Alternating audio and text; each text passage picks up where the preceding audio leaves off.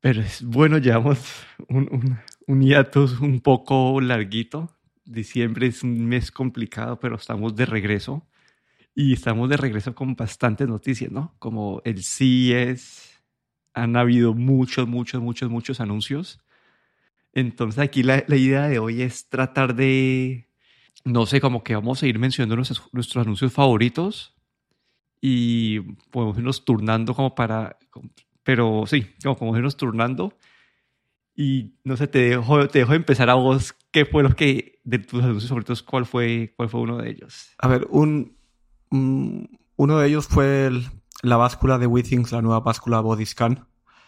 Eh, porque bueno, eh, tengo en casa tengo una, una de las básculas de WeThings, bueno, una también que tiene este, este body scan, pero bueno, esta nueva báscula tiene, eh, bueno, tiene este, este body scan eh, en el que tú sujetas una barra con las manos, ¿no? Que, que es más preciso que el que tenía anteriormente.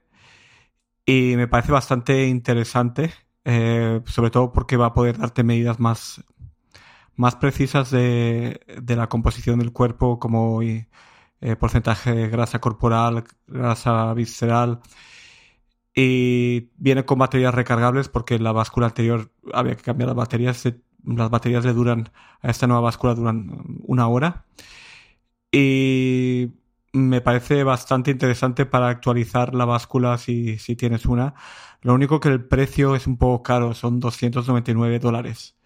Pero bueno, a ver si durante este año ahorro un poco para, para invertir en la báscula. Sí, yo, yo también estoy, creo que en tu situación exacta también tengo una que te mide pues el peso y la grasa corporal, pero ese te lo mide a través de los pies y cuando uno ve todos los aparatos más precisos, también tienen como que esos sensores o esas cosas electro de no sé cómo, cuál es la palabra correcta, pero como que de electromagnética o lo que sea, lo que tiene esas, esas, esas, como esas, esas señales de, de, de electricidad y que espera a ver cuánto tiempo se demora en recibir la respuesta. Y también lo tiene las manos, entonces ahorita con esta nueva la, lo tienen una palanquita que ojalá si te mide las dos cosas y, y simplemente por el hecho de cómo funciona eh, esa, te esa, tecnología de, de, de medir el, la grasa en el cuerpo, también tiene la función de ECG, ¿no? Pero eso es más como un, eh, creo que es como un, eh, eh, algo accidental dado la tecnología que están utilizando, pero también la tenía mis cosas interesantes de que poco a poco esta marca que ha estado tan, uh, es, tan reconocida en la parte de, de, fitness ha sacado pues un accesorio que sí, a mí también me pareció interesante. A ver, yo, te voy a, yo voy a saltar a uno diferente y acá vamos a poner un poquito nerdo y es Samsung, no Samsung, eh, la compañía de los celulares, sino que es Samsung Display, anunció una nueva tecnología de OLED. Y acá voy a entrar un poquito, a poner un poquito nerdo de por qué es importante y es el, tu pantalla típica LED o LCD. Lo que hacen es que los píxeles, hay un píxel rojo, azul y verde. Y, y con estos ellos generan el color, como que haciendo una mezcla entre estos tres colores, ¿cierto? Entonces vos lo que estás viendo en una pantalla LED, estás viendo de una como que el brillo de esos píxeles. En una pantalla OLED lo que pasa es que todos los píxeles tienen una luz azul y se le pone encima unos filtros para convertir la luz azul en otro color. Entonces cuando vos ves la, la, la luz en un televisor OLED, la estás viendo a través de varios filtros y por eso es que muchas veces una, una, uno de los problemas de la tecnología de OLED de hoy en día es que no son tan brillantes como los LED y es dado a, dado a esto, ¿no? Como que, que, los píxeles tienen que pasar por, varias, por varios filtros para poder eh, generar el color. Y esto es también creo que es, impacta también la parte del burning, que es algo famoso del OLED, es que como para, tienen que prenderse con tanta potencia para poder pasar la luz, que hay más riesgo de que se, que se quemen estos, estos píxeles. Lo que ha hecho Samsung con esto es quitar estos filtros y ha puesto como un modulador de las ondas de luz y así puede cambiar el, el wavelength de, de, de, la luz azul, lo puede convertir al, al, color necesario. Y eso es como que en teoría es usando tecnología quantum. Esa es la parte, eh, la parte del nombre, creo que es quantum dot entonces, como que usando, entonces ya al tener esa tecnología quantum, no necesitas tener estos filtros y por ende vas a tener una, una, una, tecnología OLED mucho más brillante y con menos riesgo de, de burning. Entonces Samsung aquí ha estado, es una innovación que básicamente va a poner a los OLED muy por encima de la tecnología LED y me pareció muy interesante este anuncio de, de, Samsung. Sí, aquí también comentar, a mí fue también esto una de las cosas que más me llamó la atención, este QD, QD OLED y también porque Sony va a ser, de hecho, eh, va a utilizar esta tecnología de Samsung y va a lanzar el primer televisor con esta tecnología, el A95K creo que se llama, con esta tecnología QD OLED que promete hasta el doble de brillo que el OLED normal, ¿no?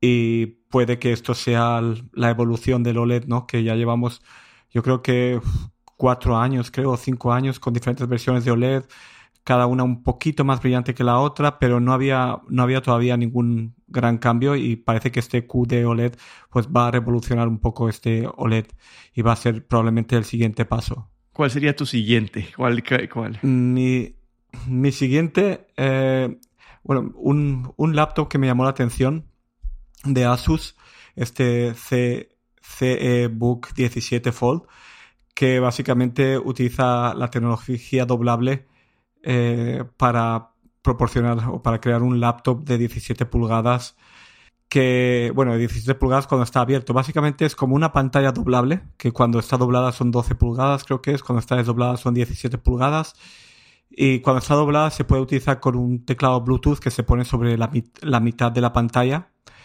Y es como si fuera, digamos, un laptop de 12 pulgadas. Y cuando está desdoblada, pues puedes poner la pantalla sobre la mesa, el teclado inalámbrico enfrente y tienes una pantalla portátil de 17 pulgadas. Me pareció un buen uso de la tecnología doblable.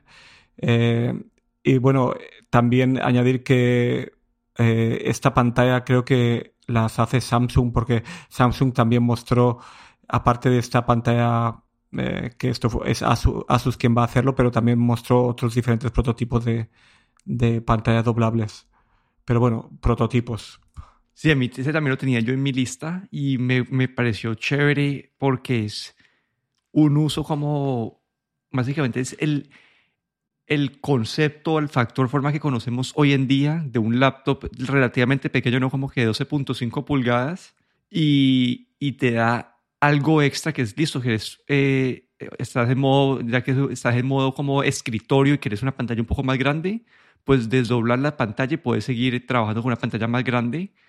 Entonces me ha parecido muy interesante el concepto. Toca ver, obviamente, eh, cómo se desempeña, ¿no? ¿Qué, cuál sería, cuál serían los, los drawbacks que, que, tiene esto, pero como concepto de, de, de, sacar algo útil de esta tecnología doblable me, me, han parecido las mejores que he visto hasta, hasta el momento. Y a ver, yo, yo quería saltar a ver a otra cosa de Samsung. Y este lo hablamos el año pasado en el CES. Es que el año pasado Samsung había anunciado un control que tenía, creo que se recargaba con luz solar y nosotros hablamos que, bueno, eso es su sostenibilidad. Yo sé, un, un aparato que uno no le cambia mucho la, la, batería, pero es un aparato que ya nunca más se volver a cambiar la batería. Y lo que han hecho este año es ponerle un, eh, un, un, sensor que captura las radiofrecuencias de tu router cuando, en, a, ciertos, cuando pues, a ciertos momentos y convierte esas radiofrecuencias a electricidad y cargan el control. Entonces, si estás en un lugar donde tienes cobertura de Wi-Fi, eh, siempre tu, control siempre va a estar cargado y me ha parecido un buen uso de, de estos aparatos pequeños como que están en una, una sola cobertura de Wi-Fi. Es una forma de olvidarte las baterías y me ha parecido algo de Samsung para... Sí, que ayuda también pues con la parte de sostenibilidad, pero también como experiencia de usuario, vos olvidarte las baterías por completo. Sí, eso también lo vi y me llamó bastante la atención porque el año pasado ya Samsung había sacado este control remoto con, con, una placa solar que cargaba de la luz y ahora esto es algo completamente nuevo. Y eh, supongo que son para aparatos de bajo consumo, pero la, la, verdad es que no sé si lo voy a integrar en otras cosas, pero me parece genial, ¿no? Imagínate un, un ratón inalámbrico, un teclado inalámbrico que se recarga por las ondas de Wi-Fi. Esto no sé cómo, cómo será de fácil integrar, pero sería fantástico ¿no? ver esto en, en diferentes dispositivos. Sí, para, Y para Apple ahí podría ser una, una super, eh, en vez de tener este ratón que carga por la parte de abajo, se podrían evitar ese problema. Ese ratón que todos pensamos que es horroroso y que no sé por qué Apple todavía no ha hecho nada acerca de él, pero bueno. Otra cosa, a ver, eh, viendo un poco a como has mencionado Apple, eh, en el, los accesorios de Find, Find My o para buscar con esta tecnología de Find My de, Apple, eh, me pareció interesante de Chipolo, que de, hecho Chipolo fue creo que el primero que anunció estos, estos digamos, circulitos para eh, que son parecidos al AirTag, pero luego, er, luego salió Apple con el AirTag y ahí se le, se le fue creo que el negocio. Y ahora han sacado eh, una, una, un, un Find My o como un AirTag del tamaño de, de una tarjeta, digamos, de crédito para poner en tu monedero. Y creo que esto es algo que mucha gente estaba pidiendo. Y aquí eh, Apple había, este año había eh, sacó unos eh, monederos, eh, bueno, estos monederos que se pegan detrás con, con el MagSafe, pero que la función que tenían de Find My no era, digamos, muy, muy buena, era solo para saber si se te ha caído, dónde se te ha caído, pero nada más. Pero este chipolo, creo que se llama Card Spot, esto es como, tengo entendido que es realmente es una tarjeta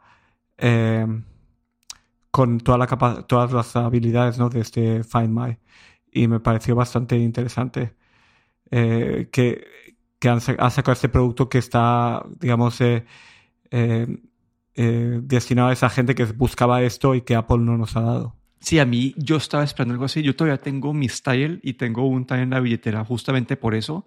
Yo quería cambiarlo por un AirTag de la billetera, pero el AirTag en sí es muy gordo, entonces pues genera como me doblaría toda la billetera. Y ahí hay, hay algunos tutoriales, pero muy cómodos. Te toca abrir el AirTag y ponerle una superficie y lo puedes, vos puedes convertirlo en una, en una tarjeta también. Pero es, es un proceso intricado y, y puedes dañar el aparato.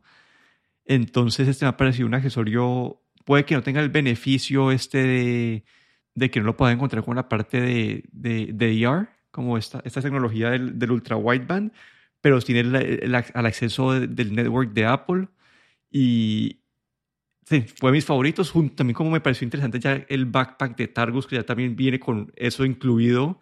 Pues, entonces, cada vez estamos viendo más y más accesorios que se van entrando a este network de cosas que nunca se te van a perder, aunque en un futuro episodio quiero hablar de esta, de esta tecnología, pero estos accesorios me han parecido interesantes y y hacen buen uso de este, de esta, de este network nuevo que Apple ha, ha enabled o así ha permitido a, a, terceros utilizar. Y así ahora que estamos hablando como pues de, de routers y todo eso, hay un TP-Link, un router nuevo, que, que lo acá lo más interesante es, eso es un TP-Link con el Wi-Fi 6E, etcétera, etcétera, pero donde se diferencia eso es más una curiosidad mía más que no sé qué tan útil sea, pero es un router que le, las antenas van rotando dependiendo de dónde, dónde, está el aparato que está conectado. Es para tratar de tirarle la señal más potente directamente a esos aparatos. La verdad, no, yo, yo, no, yo no sé, yo no creo que esto, esto sea súper efectivo. Puede que si sos como un solo aparato, algo así, puede que sea un poquito útil, pero al final yo creo que es más como un gimmick esta parte de, los, de las antenas que van rotando. Pero me parece una, un, un, concepto interesante de la tecnología. Uno, poder hacer el router que está con las antenas que van rotando y dos, tener la tecnología de detectar dónde está el aparato conectado y poder dirigir la antena en esa dirección. Entonces, es más una curiosidad mía pero no, yo no creo que se justifique el precio para antenas que rotan. Vale, otra cosa que mencionar, eh, ahí habíamos hablado un poco del ecosistema de Apple y, solo decir que TP, TP-Link, esa compañía que hace routers, eh, ha anunciado también productos eh, compatibles con HomeKit, desde bombillas, enchufes, luego creo que también cámaras de seguridad y bueno, eh, es interesante ver que otra compañía grande como TP-Link pues va a sacar también accesorios compatibles con HomeKit. Sí, ahí poco a poco cada vez más compañías van adoptando esto y, yo la verdad con mi cámara de, de Logi Estoy feliz por, por su integración con el HomeKit y por ahora me ha ido bien con esta integración. No sé si a todo el mundo le, le vaya bien, pero prefiero tener esta, esta, este network encriptado y, olvidarme de todos esos como lapsos de, seguridad que han tenido un resto de compañías que los videos tuyos de tu casa empiezan a, verse en lugares donde no deben. Si me dejas eh, una cosa más relacionada con Apple y la integración, no sé si viste que, que Garmin ha sacado, ha anunciado también los nuevos Venu 2 Plus smartwatches y esos ofrecen integración con Siri. Y no sé si te acuerdas que menciona, en Apple creo que anunció que dejaría que dispositivos ah, no solo de Apple pudiesen integrarse con Siri y bueno, aquí vemos eh, Garmin con el primer anuncio en smartwatches. Sí, yo la verdad eh, me pareció, yo, yo, lo vi, me pareció interesante, sino que yo, mi, mi confianza en Siri no es que sea la más, la más alta del mundo, entonces por eso no lo puse, pero sí, sí vi que este Venue, el Venue 2, que el Venue, el Venue pues el original, fue un reloj creo que bastante apreciado por los críticos de Garmin. Creo que Garmin es de los, básicamente lo que yo hice es como si, si querés un reloj inteligente, pero estás más dedicado al fitness, creo que Garmin es como que la marca a, elegir usualmente. Entonces me parece una, una adición bienvenida, pero toca ver en práctica qué tan, qué tan útil es Siri en, en el reloj. Acá yo quería saltar un poco de temas diferentes a, a autos, a carros. Y es más, no es algo de un carro pues en sí, no es como, sino que BMW en, en un carro que se llama el, eh, no sé si es iX o el, creo que es el iX Flow, y tiene la pintura o el exterior, está basado en tecnología de, de ink, como la de estos, de estos e-readers, y básicamente en ese momento el carro puede cambiar entre blanco y negro y se puede programar, entonces técnicamente vos podés, eh, uno, tener un, exterior completamente personalizado para, para vos. Dos, este, este, este exterior lo puedes cambiar. Y además, eh, para la parte de eficiencia, ellos dicen que pueden haber como para capturar y retener el, digamos, estás en el, invierno y quieres retener calor, puedes tener, poner la pintura negra. Si quieres, estás en verano y quieres eh, que, como que el calor no entre, entonces le puedes poner la pintura blanca también tiene unos, unos, unos beneficios técnicos para la parte de, de, ahorro de energía. Pero me ha parecido interesante, ¿no? Como que esto es blanco y negro, en un futuro puede ser de colores, pero es la personalización de tu carro, como con un computador, y esto parece algo del sci-fi. Y, y podemos llegar a un futuro donde veamos ads en carros que puedas monetizar el exterior de tu carro mientras estás manejando. Entonces me pareció algo bastante interesante de, de BMW. Eh, sí, e, ese es lo vi también, me pareció también bastante interesante. Y así todavía hablando de coches, no sé si viste los prototipos de Sony. Eh, Sony mandó, bueno, mostró un prototipo llamado Vision S de, de un vehículo eléctrico. Y bueno, la verdad es que se, veía bastante interesante el coche. No sé si Sony realmente va a entrar en el mercado de los coches eléctricos, pero esto era básicamente un prototipo y también dentro de este prototipo incluía también lo que es el, eh, el diseño del sistema de, de, de, usuario, ¿no? Lo que es la experiencia de usuario. Y me pareció bastante interesante como Sony pues está también ahora haciendo esa, no sabemos si entrada, no, no, no sé si veremos coches de la marca Sony, pero bueno, por lo menos hayan mostrado un prototipo este año. Sí, hace, una, hace creo que un par de años vimos otro, otro de, prototipo de Sony, lo discutimos. Y en ese momento nuestra conclusión fue, Sony está haciendo esto para demostrar eh, sus accesorios y para, para, que otras compañías de carros los puedan adoptar. Pero ya van varios años que van teniendo sus prototipos y, y, la verdad es que los diseños de esos de Sony son bastante bonitos. Entonces uno no sabe qué dirección van a tomar con esto. Pero la visión de Sony, especialmente en la parte interior, también está mostrando lo que nos puede traer el futuro. Y es una compañía que no sé, uno no espera ver en este, en este segmento. Entonces también estuvo interesante, pero la verdad no sé qué esperar. No sé si ellos ensayan a cambiar, a lanzar este mercado, simplemente sea un prototipo para demostrar su, su tecnología. Y acá yo quería hablar así algo un poco que no es para mí, pero me parece su función muy chévere y es un aparato que se llama el, Orcam. Y es básicamente unas gafas que se puede poner una persona que una persona ciega o que no pueda ver bien. Y esta gafa te, es una gafa inteligente que te va a ayudar a básicamente le va a ir traduciendo lo que está viendo y puede, puede ayudarle a leer, puede detectar si ve una persona, decir que hay una persona. Eh, tiene algunas funciones así básicas y no sé, me parece como que un buen uso de la tecnología, de todo eso que estamos viendo de reconocimiento, de, de machine learning que puedan detectar como eh, cosas en el ambiente y, y, sí, y hacer algo con eso, le pueden ayudar a una persona que no está viendo, le pueden dar información sobre sus alrededores, entonces me ha parecido un buen uso de la tecnología. Sí, ese también lo vi y me pareció bastante interesante, ¿no? Una aplicación de verdad parece útil para, para esto de realidad aumentada, porque básicamente la cámara reconoce el texto y lo lee. Bueno, y un tema que estuvo aquí bastante, lo hablamos ahorita con el cambio de nombre de Meta, y un tema que estuvo bastante presente, o una tendencia que se vio en este sí es, es el metaverso y son como las aplicaciones de diferentes compañías para entrar al metaverso. Vimos partes de realidad virtual, como Sony anunciando por una forma bastante extraña su siguiente dispositivo de, realidad virtual, que no, no, lo, no siquiera mostramos una foto, solamente un, un anuncio con los specs diciendo esto va a salir. No, no dijeron mucho más ahí como dicen que va a, funcionar, va a ser como specs, como casi como los de los, los high-end de computador y que tener un motor para vibraciones, para, eh, como, así como los controles nuevos de ellos. No sé si sea buena idea o no. Pero también hubo varios como vestidos que anunciaron para tratar de volver esa, esa realidad aumentada un poco más real. Y era uno, un vestido que te podía ayudar a a un vestido, traje, como sea, a, sentir la sensación térmica del ambiente en el que estás.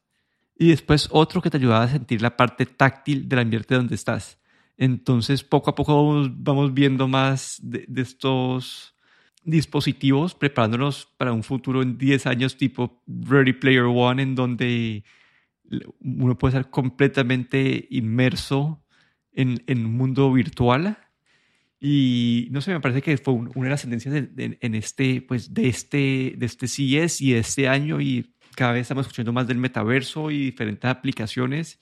No sé si sea el futuro o no, pero hay muchas compañías invirtiéndole tiempo y plata a, a estas ideas. Vale, y yo así, la última cosa que me llamó la atención eh, fue un proyector, esta vez, otra vez Samsung, eh, un proyector bastante pequeño y lo más curioso de este proyecto es que se puede enroscar en, en una lámpara. Eh, utiliza el estándar E14 de bombillas. Eh, son las bombillas estas que tienen la rosca más pequeña. No, E26, perdón, las que tienen la rosca un poco más grande.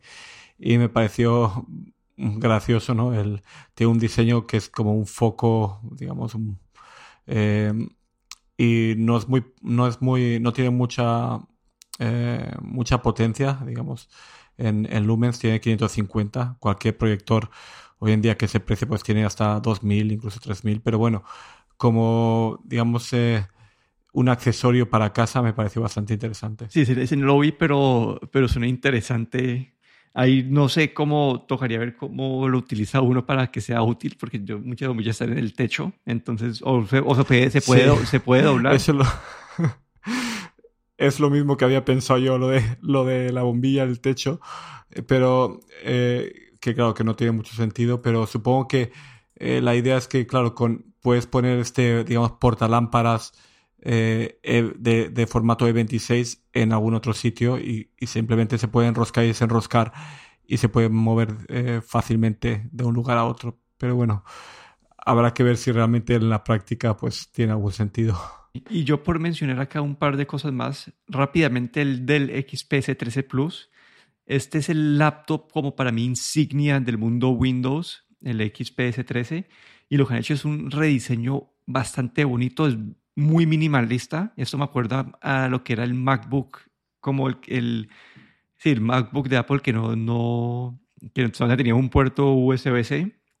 Y acá hasta ellos han quitado hasta hasta el adaptador de, eh, de sonido y es bastante minimalista este diseño, muy bonito. Puede tener trade-offs como el que te dije que pues, no, no, tiene, no tiene adaptador para análogo de, de, audio, pero el teclado como que llega, es, cubre toda la parte de, de abajo, el, el, el, trackpad está como integrado a la base, como es algo, un diseño bastante bonito, bastante minimalista y puede ser como una buena competencia, digamos, de un MacBook Air. Toca esperar a ver los reviews y todo eso, pero me pareció interesante este del XPS. Y lo bueno, y lo último, que eso ya creo que eso podríamos hacer un, hacer un episodio completo de esto, pero Google hizo unos anuncios en el CES y es que está tratando de integrar esta tecnología de FastPair, así como tiene Apple con, con mil dispositivos, ellos están tratando de hacer esta tecnología de FastPair con, eh, con más aparatos, es decir, que vos puedes coger tus audífonos, eh, Android, conectarlos fácilmente, cambiarte fácilmente entre dispositivos, tener un autocambio entre dispositivos, así como tienen los, los AirPods con Apple, que vos puedes poner tu reloj inteligente cerca a un dispositivo pues, de, de Google y hacerle el pairing y, y, sabe que sos vos, entonces puede adaptar todo el, todo el sistema para saber que sos vos. Eh, para eh, usar esa, tecnología, tecnología de FastPair con Windows para hacer transferencia de archivos y todo eso, así como, y también mostrar mensajes. Y una vez más, como que tratar, tratar de que los usuarios de, del mundo Android puedan tener una experiencia así súper unificada como la tiene, la tiene Apple. Entonces siento que acá Google le empieza a competir a Apple en lo que diferencia a Apple de, de las demás compañías, ¿no? que es esta integración entre diferentes productos. Aquí obviamente toca ver cómo lo integran las diferentes marcas y y que se puede hacer, pero si, si tenemos una integración en Android y en Windows, creo que hay bastantes dispositivos van a estar activados y, y no sé, que esto acá puede nivelar un poco o hacerle perder a Apple esta diferenciación que tiene hoy en día en el mercado. Entonces me ha parecido un anuncio bastante interesante. Obviamente toca ver cómo, cómo lo implementan, en verdad cuánto tiempo se van a implementarlo, qué compañías lo adoptan etcétera, etcétera, pero es algo que sí que uno, uno cuando dice, no, sí, el, el, el, iPhone tal vez no es el mejor celular per se, pero se integra muy bien a tu Mac, se integra muy bien con tu, con tu reloj, con los AirPods, etcétera, pero si esto empieza a verse en un, en un eh, eh, mundo más libre o con más diversidad como es el, el, la parte de Android, no sé, siento que acá pueden estar peleándole a Apple bastante y, es una dirección interesante que Google va a tomar ahorita. Sí, yo también vi este, me pareció bastante interesante porque, como tú dices, es, es eh, una cachetada ¿no? a la integración eh, de Apple, porque Apple siempre vende su ecosistema como eh, uno de los puntos para, para que te mantengas en su mundo Apple. Pero aquí Google pues ha presentado esta, digamos, este, esta competencia y, y si esto se integra bien, pues podríamos verlos en, en diferentes marcas que utilicen eh, tanto teléfonos Android como televisores, como relojes, y podría ser bastante interesante. Sí, aquí no hemos cubierto todo lo que anunciaron en el evento porque son demasiados anuncios, pero creo que acá no sé, eso fueron tal vez los, los que más escuchó uno. Y si quieren, uno puede buscar y ver qué más anunciaron, pero Sí, esto es todo por el episodio de hoy. Aquí me despido, Daniel Ronsoro. Y aquí Guillermo Ferrero.